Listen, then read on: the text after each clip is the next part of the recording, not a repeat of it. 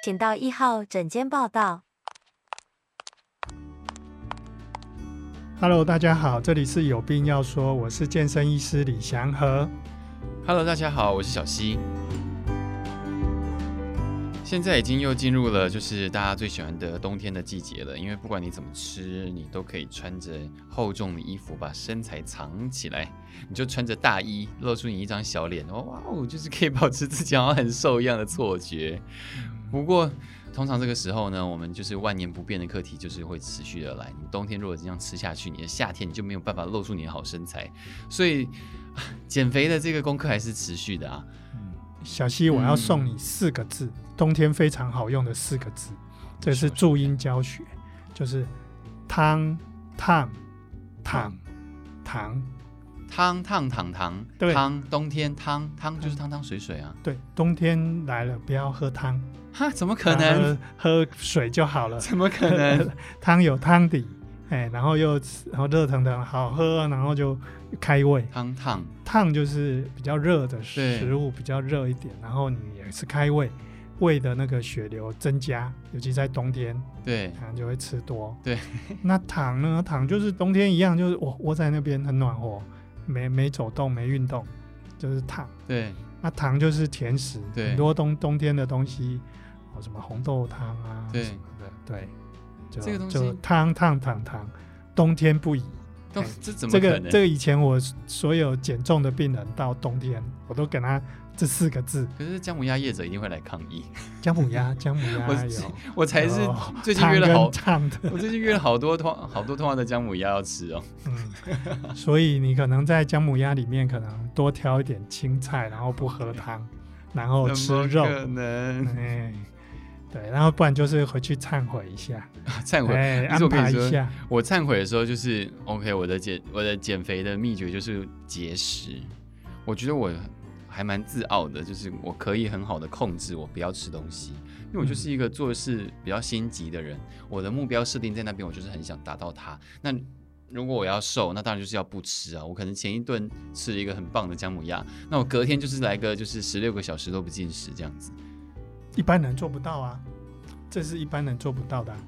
你看哦，我们有一种饮食叫一六八，对对，就是前面的十六小时。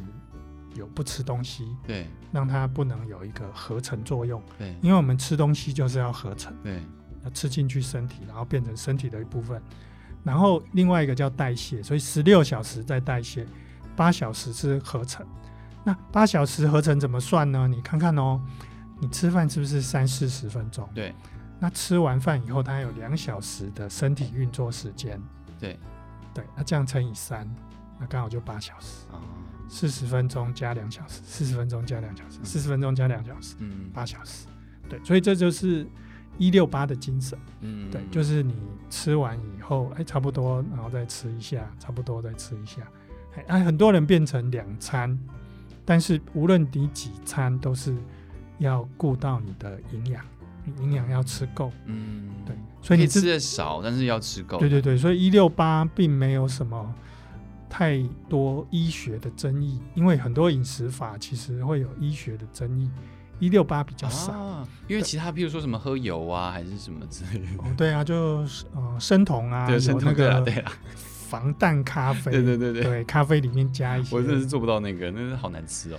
还有以前还有一些叫做阿金减肥啦，然后或者是那个低碳水，或是中医里面什么呃避淀粉啊，这些、嗯、这些都是变成。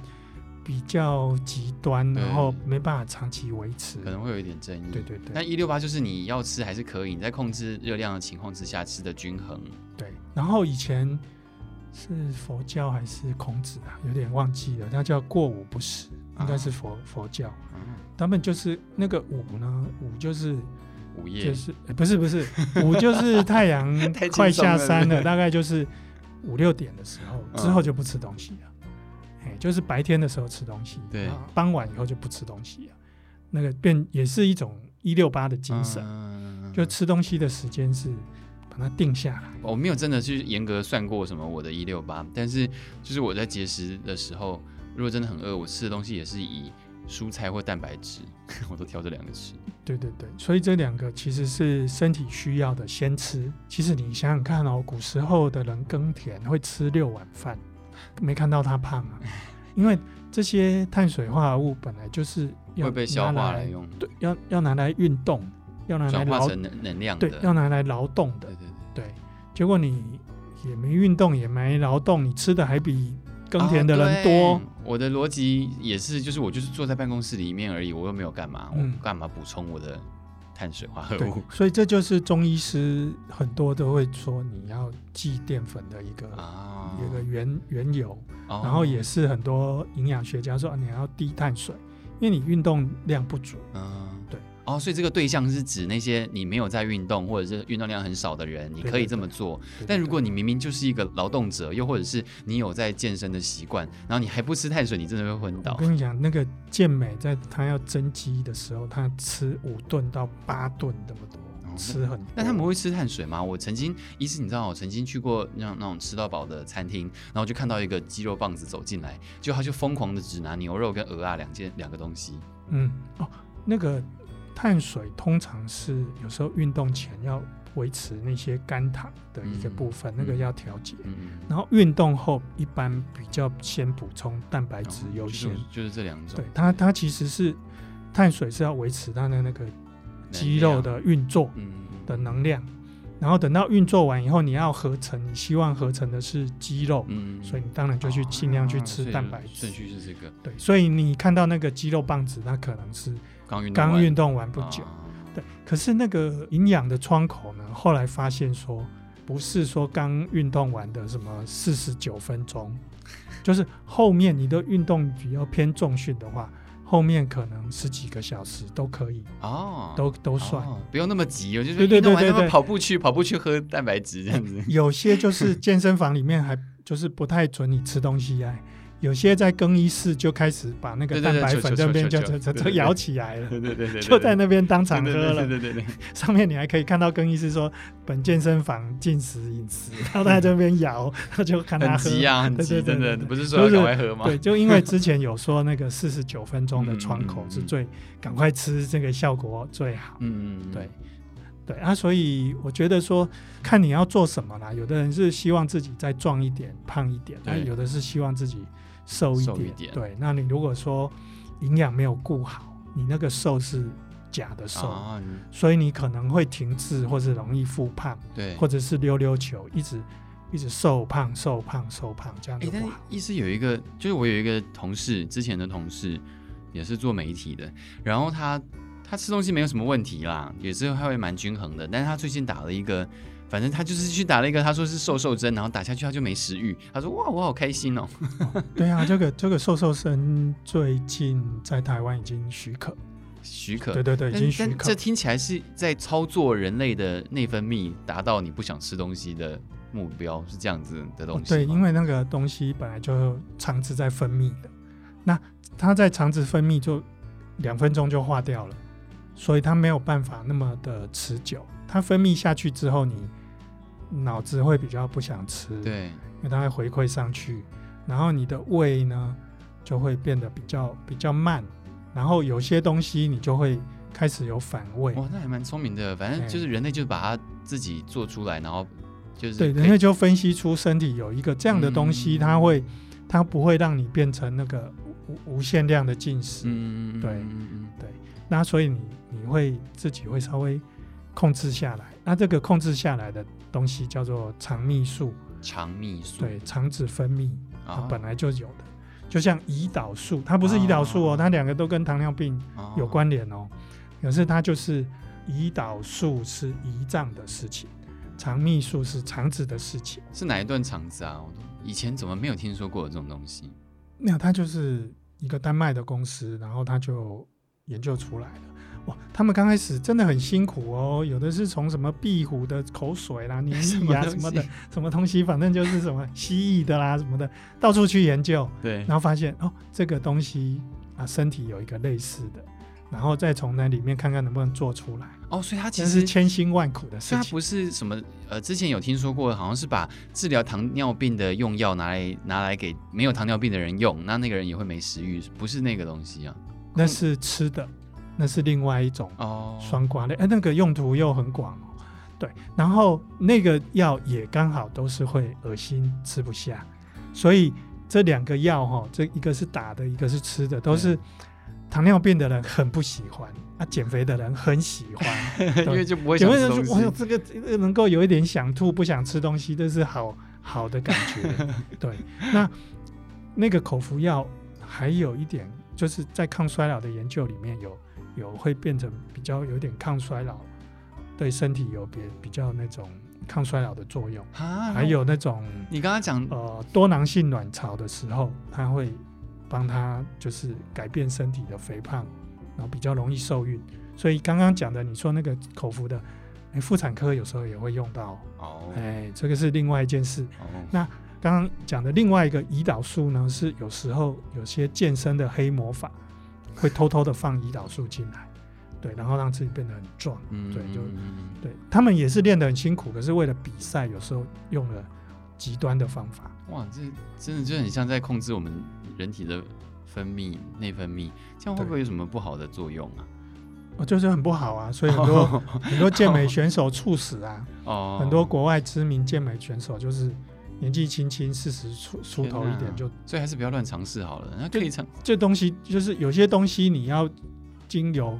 合可，然后看看适应症。对，那今天这个东西是已经在欧美都有适应症了，然后我们国家是特别的对针对这个东西是特别的有把关，嗯、有保守一点，嗯、所以它真的很慢很慢才过关。那表示它的现在用起来，哎，整个大家都很安全。然后有一个重点就是，很多医生自己都在用，很多医生自己先用喽。那医生敢用的东西，那表示什么？哦他很清楚，很了解，很 OK。那像我阿妈，她有糖尿病，她要自己注射胰岛素。那像这种东西也是要发下去，然后自己注射，是不是每天？啊，对啊，这因为这个每天注射的事情，就是说自己在操作的时候，常常要跟医生要回报。哦，对，你不能说哦自己怎么样用。所以你你看，即使是糖尿病的胰岛素，它其实都要连接一些。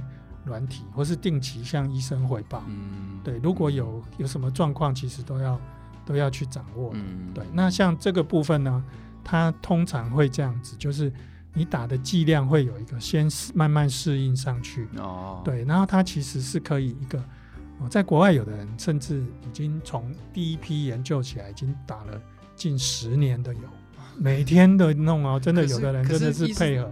那大部分的人其实他。受到一个情况下就停了，所以很多是三个月啦，多久这样子？六个月停了以后，食欲会回来吗？应该会，就是会嘛，对不对？嗯，所以在这个过程中，永远哦，更奇妙的是，它打起来跟一六八的曲线是一样的哦，就是打下去，所以等于是你没有执行一六八，可是你的身体因为这个药已经帮你执行一六八，对，所以它真的就是会。呃，比较瘦下去，然后可是呢，刚打的前两周那个恶心呕吐的感觉，会，会有百分之二十几的人会有，或是或是少少的一点点。那.有的人会有一点拉肚子或是便秘，就是你肠子会不太一样了，这是这是你的副作用。那它是打在哪？打在肠子吗？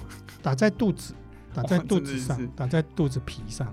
对，嗯、所以有的人平常很害怕的，可是为了减肥，哦，有的人就是。很乐于尝试，前仆后继。但我听，我还是觉得，如果像我，就是可以自己控制，我就是不吃，就是不吃，所以我就是无法理解说这样打会不会造成额外的，所以是设计给那些可能没有办法做到。哦，通常有两群人呐、啊，一群就是自己都不太想做一些改变的，这个我们都会特别的去跟他讲清楚，喂教，然后尽量不要让他就是没有养成好习惯啊。对，那另外有一种就是他可能需要一些进度，嗯，来让自己更有信心，嗯、所以他一、嗯、一方面饮食有在调，一方面有打这个。OK，对，很酷哎，这是最近才出现的，是不是？对对对对对，就是那这样以后医生可以不用再说你要少吃啦，你要多动啦，就是直接一哦，没有没有没有没有，我们其实都希望说，因为。能够用非药物的方法，永远是我们心中的第一选选项。所以像其实糖尿病、高血压，我们也是希望哦，看看能不能对先用非药物，哦、然后非药物不行，那你就是真的是要要找人帮忙嘛，要找药物帮忙这样子。Okay, 但我还是觉得减肥的意志力很重要。如果你有目标是要让自己变成什么样子，对，所以有些人就是真的没有办法靠意志力。对我，我前几天才遇到一个，我跟他说：“哎，青菜要多一点。”啊，我都外食，我真的都没有办法。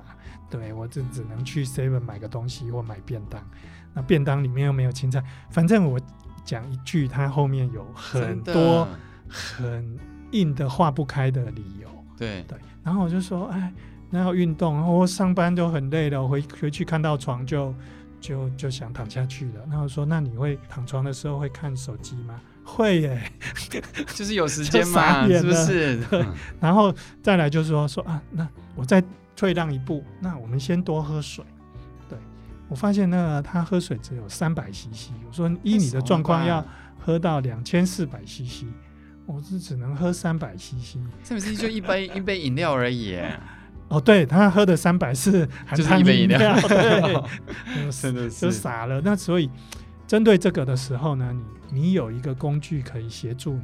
那一方面可能用肠泌素，嗯，一方面循循善诱，至少让他哎有看到进展，然后再加一点。对对，可能只能这样子。真的，如果如果要寻求医师的协助，也要也要跟医师达成共识。对，很多人很多人都希望无痛苦的达成目的。